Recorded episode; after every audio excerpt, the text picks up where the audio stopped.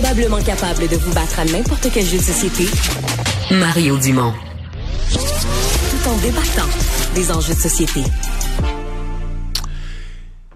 C'est une euh, prise de bec quand même assez musclée euh, hier, aujourd'hui, entre la mairesse de Montréal et le gouvernement Legault, autant le premier ministre lui-même que son ministre responsable de la langue française, euh, autour des bon, toujours la même question là, qui traîne, le, ce, financement des études des étudiants du Canada anglais qui viennent étudier à McGill et Concordia, et pour lesquels le gouvernement du Québec a décidé que leurs études allaient être moins subventionnées, donc que leurs frais de scolarité allaient être rehaussés, quoique le gouvernement gouvernement a fait un, petit compromis. Le montant a été diminué au cours des dernières semaines, mais il y a quand même de la frustration à McGill et Concordia. Frustration, la mairesse a décrit ça, toute cette situation, comme étant une attaque, parce que ces universités restent de perdre des étudiants.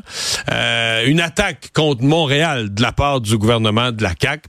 Jean-François Roberge, ministre de la langue française, est avec nous. Monsieur Roberge, bonjour. Bonjour, Monsieur Dumont. Avez-vous lancé une offensive anti-Montréal en faisant ça? Absolument pas. Écoutez, on fait des politiques qui viennent renforcer la langue française à Montréal. Si ça, c'est être anti-montréalais, euh, qu'est-ce qui est arrivé à Montréal? Le slogan de la ville de Montréal, c'est que c'est la métropole francophone des Amériques. Je pense pas que de renforcer la langue française, c'est une attaque envers la métropole francophone des Amériques. Euh, je pense que c'est hmm. une attaque euh, qui, qui, qui, était envers nous, qui était un peu forte et qui a, qui a pas son, qui a pas, qui a pas lieu d'être, tout simplement. Sur le fond des choses, pensez-vous qu'il va y avoir une, une hécatombe d'inscriptions à McGill et à Concordia? Parce que là, on semble laisser euh, entendre que le nombre d'étudiants inscrits à la rentrée en septembre prochain ne sera pas comparable avec ce qu'on a connu ces dernières années. Mais vous, l'impression, vous, que ces universités-là vont se retrouver en crise, en difficulté financière, en perte majeure de clientèle? Écoutez, on n'est pas inquiet pour McGill et Concordia qui ont des budgets énorme d'ailleurs, qui, qui au bout du compte ont un financement par étudiant plus élevé que les universités francophones à cause du capital accumulé au fil des, décennies, même des siècles. Euh, McGill et Concordia ne sont pas sous-financés, ne sont pas précaires dans leur financement. Il n'y a aucune inquiétude par rapport à ça. Et d'ailleurs, c'est une des raisons pour lesquelles on a fait notre politique.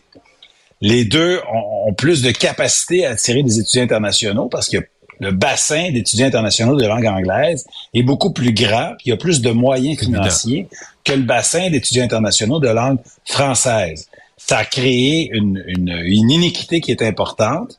Puis avec la politique qu'on a mise en augmentant les frais de scolarité seulement pour les non-québécois anglophones qui vont à McGill et Concordia, ben, ça nous permet de transférer de l'argent dans le réseau francophone puis même après toute cette opération-là, ne vous inquiétez pas, McGill et Concordia vont continuer d'exister.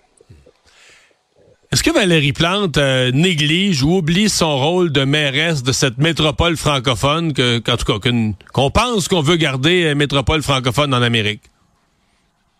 Ben moi, je vous dis qu'on veut garder ça, absolument.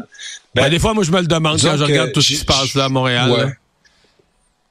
Ben, quand, quand euh, la mairesse de Montréal dit qu'une politique d'amélioration de la vitalité du français est une attaque contre Montréal, c'est inquiétant. Moi, je pense que Valérie Plante, la mairesse de Montréal, devrait être l'allié du gouvernement quand le gouvernement pose des gestes importants, courageux pour renforcer la langue française je pense que ça devrait être notre allié. Elle devrait pas sentir hmm. qu'il y a une attaque envers Montréal. Au contraire, on vient, on vient défendre. Faut se souvenir que ça a été fondé en 1642 par des Français. Hein? Hmm. Mais non, mais c'est territoire non cédé, là. Vous connaissez pas, c'est pas ça du tout l'histoire. C'est un territoire non cédé qui a été, qui a été euh, volé par des, des Français. C'est pas ça? Je connaissais pas, j'ai entendu ça.